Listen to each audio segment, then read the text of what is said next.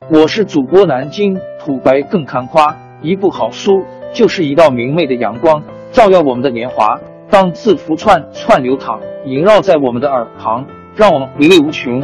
天津上元书院又和你们见面了，欢迎您的收听。听众朋友们，大家好！开讲前先打个小广告，作为主播，你们的关注和打赏是对我努力工作认可的结果。谢谢听众，天津上元书院、南京土白更堪夸主播最新专辑《平化祖国华夏上下五千年》终于上线了，一部宏伟巨作。我们的祖先以伟大的创造力、强大的生命力和巨大的凝聚力，世世代代繁衍生息，历尽磨难，从远古走到现在，从蒙昧走向文明。全书共计两百八十三回。作为播客，我劳动我所得，付费的有声书来了，你愿意为此花钱花时间吗？评话中华上下五千年专辑的进度更新按听众的关注和评论而定。喜马拉雅号 UID 七三二六四零二二，微信号 sh 八五七三零一四四九。请多多关注，多多打赏，谢谢大家，谢谢。下面正式开讲《评话中华上下五千年》专辑。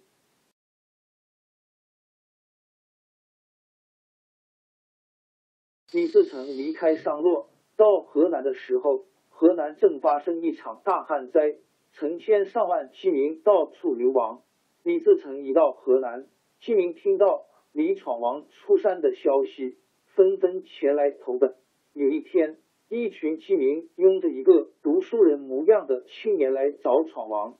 李自成询问来历，知道那青年名叫李岩，又名李信，刚被大家从河南杞县牢里救出来。李岩本来是杞县地方一户富户人家的儿子。前几年当地灾荒闹得凶，好多农民断了粮。李岩拿出家里的一些粮食。接济断粮的穷人，对于一个富户子弟来说，这样做是少见的。所以，穷人们觉得李岩为人不错，称呼他李公子。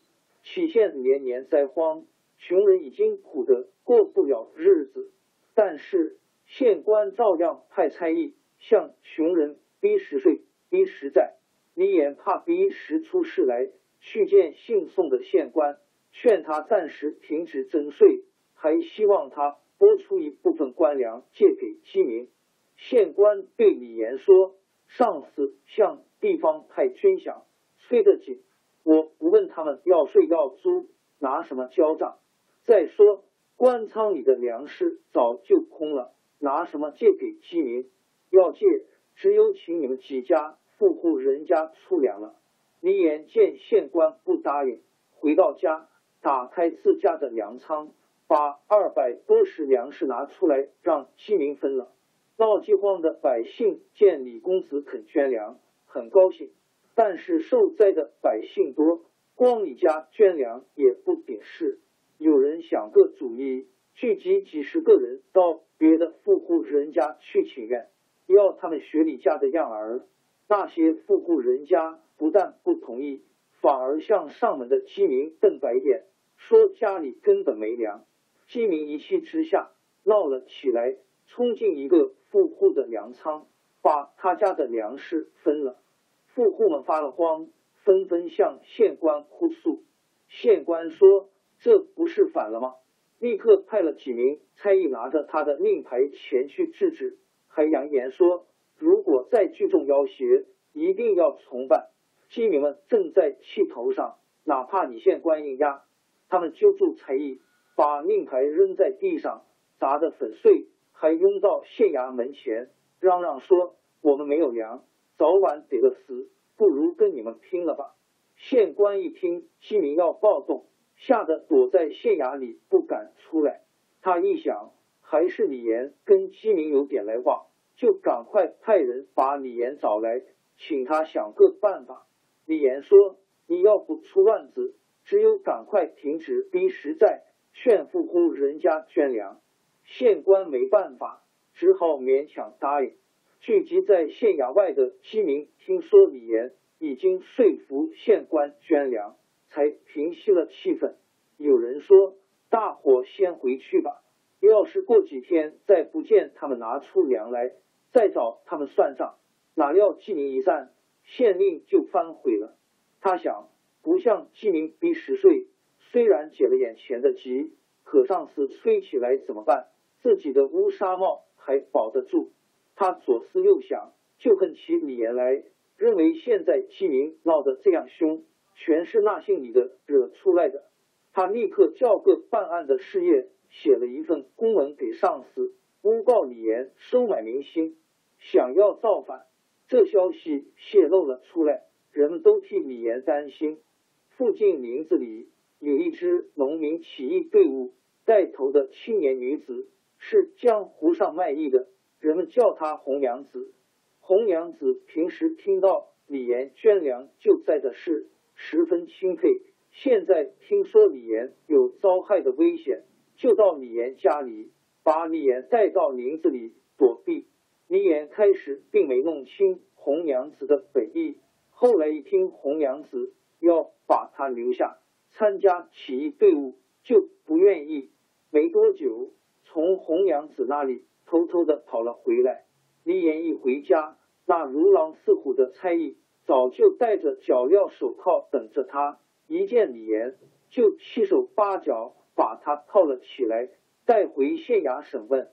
起县的百姓听到李岩被捕，说：“李公子坐牢，咱们难道能眼睁睁看他受苦，不去救他？”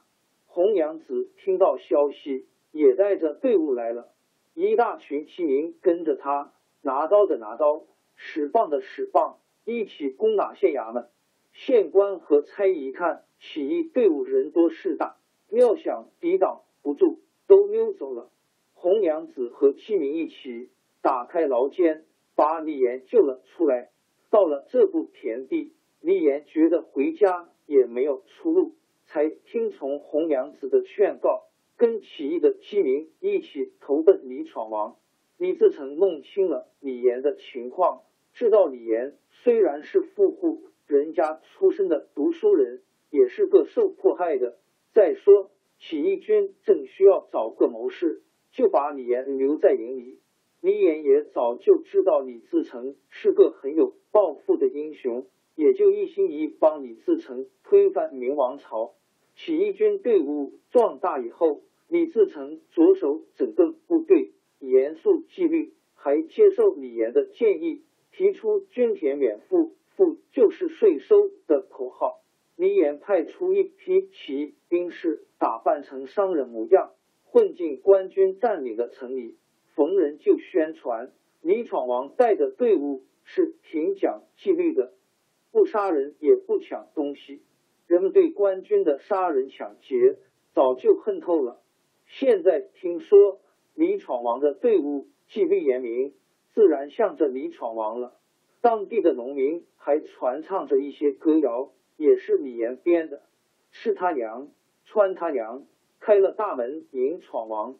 闯王来时不纳粮，曹求生，木求和，一生的十分之一，近来贫汉难求活，早早开门拜闯王，管教大家都欢悦。”李自成的起义军受到人民的支持，在杀死福王朱长洵之后，又在河南接连打了几个大胜仗。公元一六四三年，李自成攻破潼关，打死明朝都师兵部尚书孙传庭，没多久就战。王朝更迭，江山易主，世事山河都会变迁。其实我们无需不辞辛劳去追寻什么永远。活在当下，做每一件自己想做的事，去每一座和自己有缘的城市，看每一道动人心肠的风景，珍惜每一个擦肩的路人。纵算经历颠沛，尝尽苦楚，也无怨悔。感谢您的收听，朋友们，让我们下期再见。